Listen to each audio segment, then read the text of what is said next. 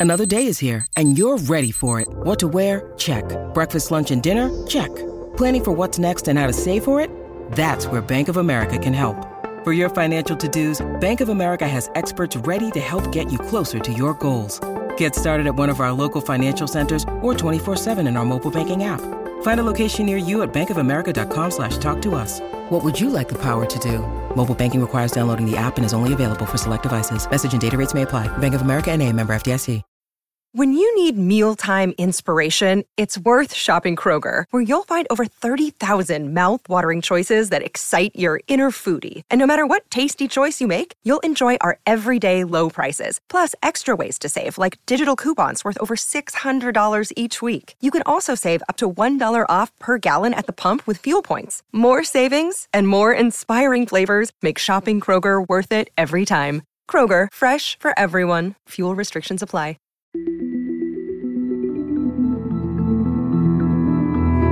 Herzlich willkommen bei Das liebe Geld, der Podcast für Geldanlage und Vermögensaufbau.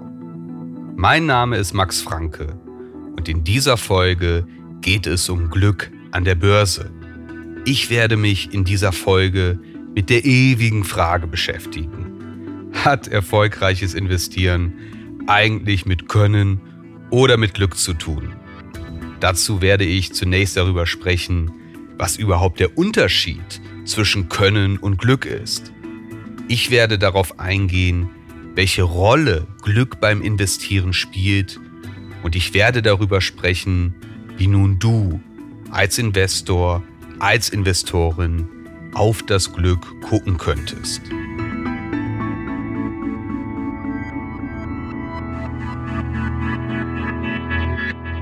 Wenn wir erfolgreich investieren, dann neigen wir dazu, diesen Erfolg unseren Fähigkeiten zuzuschreiben. Schlechte Entwicklungen wiederum, da sehen wir eher, dass wir einfach Pech hatten. Das ist ein Widerspruch. Wenn ich aufgrund meines Gönnens erfolgreich investiere, dann bin ich ebenso für Misserfolge verantwortlich. Oder ich habe Glück und erwirtschafte eine gute Rendite und wenn ich Pech habe, dann rumort es in meinem Portfolio um aufzuschlüsseln, ob erfolgreiches Investieren nun an Können oder Glück hängt, sollten wir zunächst besprechen, was das jeweils ist, Glück bzw. Können. Ganz allgemein ist Glück eine externe Kraft, die ich nicht oder nur wenig beeinflussen kann. Dinge, insbesondere die guten Dinge, geschehen zufällig und nicht aufgrund meiner eigenen Bemühungen oder Fähigkeiten. Wenn ich eine Münze werfe, dann besteht bei jedem Wurf eine 50-50 Chance auf Kopf oder Zahl. Das Ergebnis liegt außerhalb meiner Kontrolle und es ist unvorhersehbar. Wenn ich hingegen etwas kann, dann kann ich das Ergebnis beeinflussen. Vielleicht habe ich die dafür notwendigen physischen oder kognitiven Fähigkeiten erlernt. In jedem Fall kann ich ein bestimmtes Ergebnis herbeiführen. Der Autor und Finanzstratege Michael Mobosin, der meint, dass wir uns das Spannungsfeld von Glück und Können wie ein Kontinuum vorstellen können. Auf der einen Seite sind Dinge, die zu 100% durch Können getrieben sind. Beispiele wären Schach, oder ein 100-Meter-Lauf. Umgekehrt ist das Ergebnis einer Lotterie zu 100% durch Glück bestimmt. Und die meisten Dinge, die liegen irgendwo zwischen diesen beiden Extremen. Also da ist mal mehr oder mal weniger Glück bzw. Können entscheidend. Und laut Mobusin liegt der Schlüssel zum Erfolg darin, zu wissen, wo man sich auf diesem Kontinuum zwischen Glück und Können befindet. Das lässt sich herausfinden, indem man sich die Frage stellt, ob man absichtlich verlieren kann. Wenn du absichtlich verlieren kannst, dann ist zumindest zu einem gewissen Grad dein Können entscheidend. Und wenn du es nicht kannst, dann ist auch Glück im Spiel. Beim Schach kann ich mit Absicht verlieren. Bei der Lotterie kann ich das nicht. Beim Investieren ist das nicht ganz so leicht zu beantworten.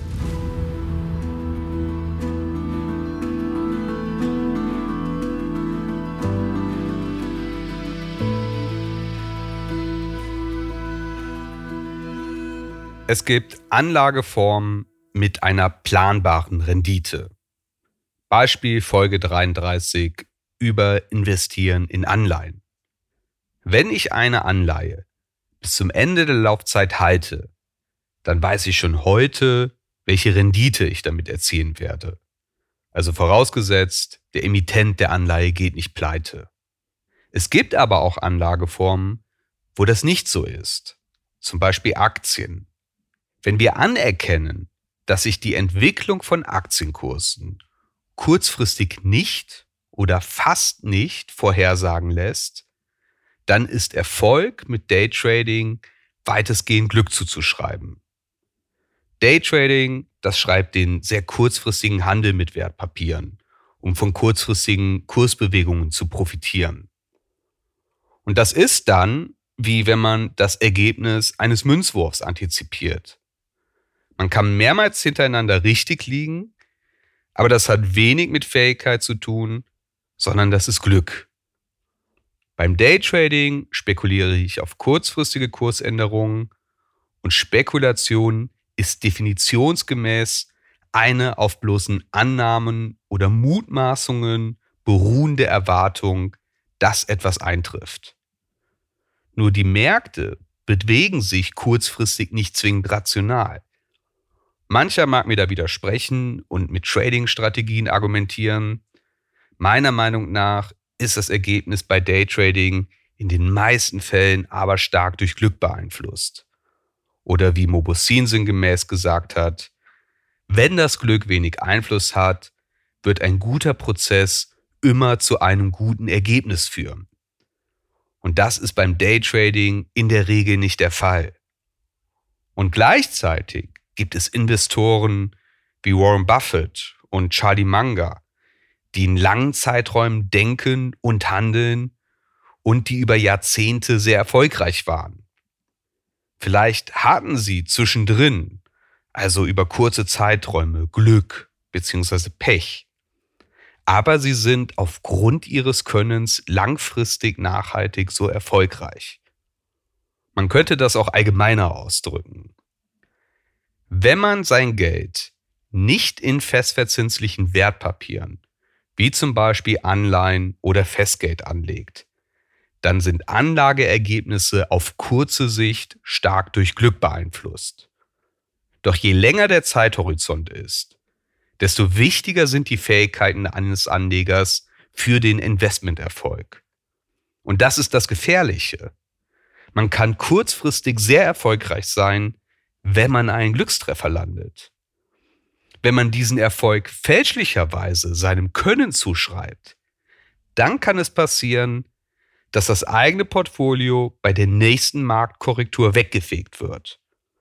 Es ist also wichtig zu wissen, ob ein kurzfristiger Investmenterfolg wirklich den eigenen Fähigkeiten geschuldet ist oder ob man einfach nur Glück gehabt hat. Der Investor Ian Kessel der ist der Meinung, der größte Trick, den der Markt Anfängern vorspielt, besteht darin, sie glauben zu lassen, Glück sei können. Er wartet nur darauf, dass sie ihren nächsten Einsatz verdoppeln oder verdreifachen. Und dann erteilt er ihnen eine Lektion. Vielleicht hast auch du in deinem Bekanntenkreis jemanden, der mit einem Investment richtig erfolgreich war. Vielleicht beruht dieser Erfolg auf Können, vielleicht war das aber auch nur Glück. Es wird immer Anleger geben, die die nächste Superaktie finden. In diesem Zusammenhang ist ein Gedankenexperiment des Autors Nassim Nicholas Taleb interessant. Wenn man zehn Personen darum bittet, zehnmal eine Münze zu werfen, dann ist es unwahrscheinlich, dass einer von ihnen achtmal hintereinander Kopf wirft. Wenn man den gleichen Versuch aber mit 10.000 Personen durchführt, dann ist es sehr wahrscheinlich, dass mehrere dieses Kunststück vollbringen. Also wenn die Stichprobe nur groß genug ist, dann kann man davon ausgehen, dass es mehrere so erfolgreiche Münzwerfer gibt, wobei das natürlich eine winzige Minderheit sein wird. Das ist die Natur des Zufalls. Es gibt lange Reihen von positiven und negativen Ereignissen, auch wenn sie unwahrscheinlich erscheinen. Weltweit gibt es Abertausende, die in Aktien investieren. Also allein aufgrund des Zufalls wird es in jedem Zeitraum einige geben, die den Markt schlagen. Daraus kann man nicht schließen, dass diese Outperformance auf ihre Fähigkeiten zurückzuführen ist. Vielleicht hatten sie, so wie die Münzwerfer, einfach Glück. Nur auf Glück sollte man keine Investmentstrategie aufbauen. Beim Investieren spielen Fähigkeiten eine Rolle, aber nur auf lange Sicht. Und das unterstreicht die Wichtigkeit, einen langfristigen Blick einzunehmen. Und das verdeutlicht, wie wichtig es ist, dass man ernsthaft hinterfragt, ob man diese Fähigkeiten hat. Falls nicht, ja, dann wäre ein passiver Investmentansatz, mit dem man den Markt in seiner Breite abdeckt und bei dem man langfristig investiert ist, deutlich vielversprechender.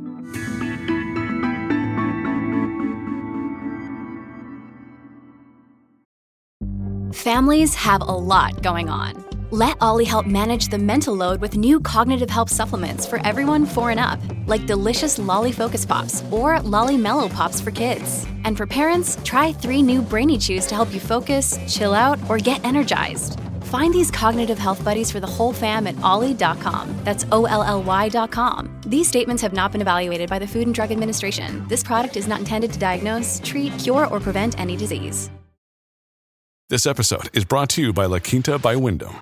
Your work can take you all over the place, like Texas. You've never been, but it's going to be great because you're staying at La Quinta by Wyndham. Their free bright side breakfast will give you energy for the day ahead. And after, you can unwind using their free high speed Wi Fi. Tonight, La Quinta. Tomorrow, you shine. Book your stay today at lq.com. Also, kurzfristig kann Glück ein wesentlicher Faktor für erfolgreiches Investieren sein. Auf lange Sicht sind die Fähigkeiten wichtig. Und ja, passives Investieren ist, wie öfters in diesem Podcast erläutert, gar nicht verkehrt. Was bedeuten Glück und Können aber nun, wenn ich in Einzelaktien investieren möchte? Man könnte zum Beispiel die Eintrittswahrscheinlichkeit von Pech reduzieren, indem man in etablierte Firmen investiert, die über einen langen Zeitraum profitabel gearbeitet haben. Das ist oft auch ein Anzeichen für einen starken Burggraben. Stichwort Folge 52. Solche Firmen werden vielleicht nicht so explosionsartig wachsen wie junge und innovative Unternehmen. Aber dafür sind auch unerwartete Verluste weniger wahrscheinlich als bei Firmen mit gänzlich neuem Geschäftsmodell oder Produkt, deren Erfolg sich erst in der Realität beweisen muss. Wie bereits erwähnt, ist Glück eine externe Kraft, die ich nicht oder nur wenig beeinflussen kann. Bei Aktien wären das zufällige und unvorhersehbare Ereignisse, die den Kurs beeinflussen. Ein heftiges, aber anschauliches Beispiel wäre die Corona-Pandemie. Das Leben stand von heute auf morgen weitestgehend still. Wir sind ins Homeoffice gegangen, Urlaube sind ausgefallen. Da haben beispielsweise manche Tech-Firmen von profitiert, während der Tourismus eine schwere Zeit hatte. Und je nachdem, ob ich von den einen oder von den anderen Aktien hielt, konnte ich davon profitieren oder mein Portfolio erlitt Verluste. In jedem Fall war das nicht vorhersehbar. Und da hätten mir meine Fähigkeiten wenig geholfen. Meine Fähigkeiten einzusetzen, das bedeutet im Zusammenhang mit Aktien, dass ich kalkulierte Entscheidungen treffe, die auf Recherche, Analyse und Fachwissen beruhen. Wenn ich Aktien kaufe, auf deren langfristigen Erfolg ich setze, dann habe ich mir eine fundierte Meinung darüber gebildet, ob das Unternehmen finanziell solide aufgestellt ist, ob es im Wettbewerb reüssieren kann und ob seine Produkte auch in Zukunft nachgefragt sind. Also kurzfristig können sich die Aktienmärkte sehr irrational bewegen und sie sind anfällig für Störgeräusche. Langfristig sind Aktienkurse getrieben von steigenden Umsätzen und Gewinnen. Das ist der schon öfters in diesem Podcast angesprochene Punkt. Wenn ich in Einzelaktien investieren möchte, dann sollte ich der Überzeugung sein, dass ich diese Analyse und Einschätzung leisten kann, dass sie sich langfristig gut entwickeln. Wenn dem nicht so ist, dann kann ich einen Glückstreffer landen, aber ich sollte nicht mein finanzielles Wohlergehen darauf stützen. Ein wichtiger Unterschied zwischen Glück und Können ist Beständigkeit. Glück bietet keine Gewähr für langfristigen Erfolg. Ich kann mal Glück haben, aber ich kann mich nicht auf mein Glück verlassen. Es ist eben ein Glücksspiel. Wenn ich hingegen relevantes Können habe und dieses einsetze, dann kann ich auch bei kurzfristigem Glück bzw. Pech über einen langen Zeitraum erfolgreich sein. Und das gilt nicht nur für die Auswahl bestimmter Aktien, sondern auch für das Management von Risiken. Da erinnern wir uns an Howard Marks aus Folge 7 über Risiko an der Börse. Seiner Überzeugung nach schaffen erfolgreiche Investoren eine Asymmetrie. Sie erwirtschaften langfristig überdurchschnittliche Erträge mit durchschnittlichem Risiko. Oder sie erwirtschaften durchschnittliche Erträge mit unterdurchschnittlichem Risiko. Glück hingegen ist ja nur die positive Seite des Zufalls. Man kann also ebenso Pech haben, wenn man nicht genau weiß, was man wie und warum tut. Und wenn es unsere Entscheidungen sind, die entweder auf Können beruhen oder die anfällig für Glück bzw. Pech sind, dann müssen wir verstehen, wie wir diese Entscheidungen treffen. Sind wir beeinflusst durch die Aussagen einer vermeintlichen Autorität, wie in Folge 5 über Autoritätsgläubigkeit besprochen, durch Emotionen wie Verlustaversion aus Folge 10, oder haben wir eine verzerrte Wahrnehmung durch zum Beispiel Confirmation Bias aus Folge 28. Also die Frage ist, treffen wir gut informierte Entscheidungen oder sind unsere Entscheidungen eher impulsiv, unüberlegt und sonst wie beeinflusst?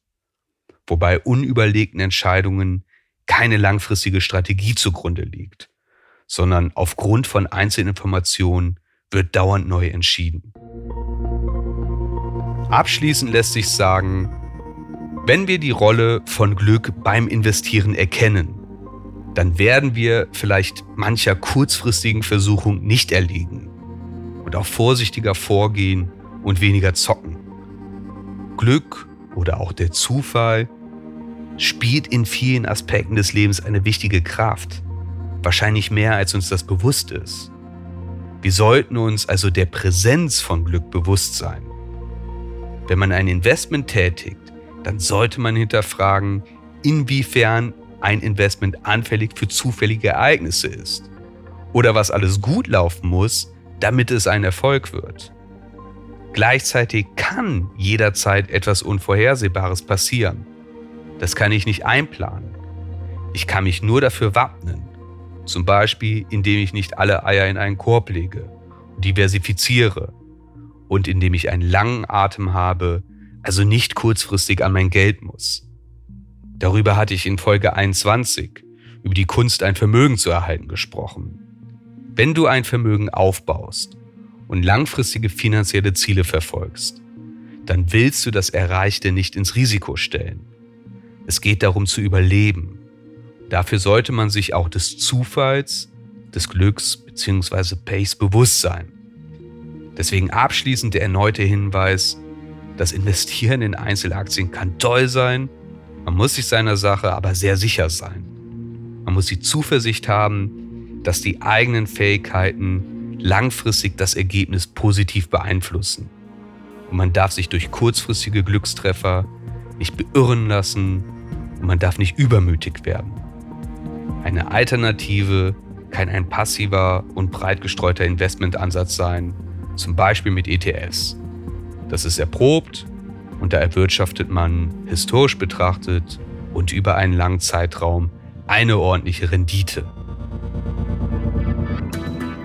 Damit endet diese Ausgabe von Das liebe Geld, heute über Glück an der Börse.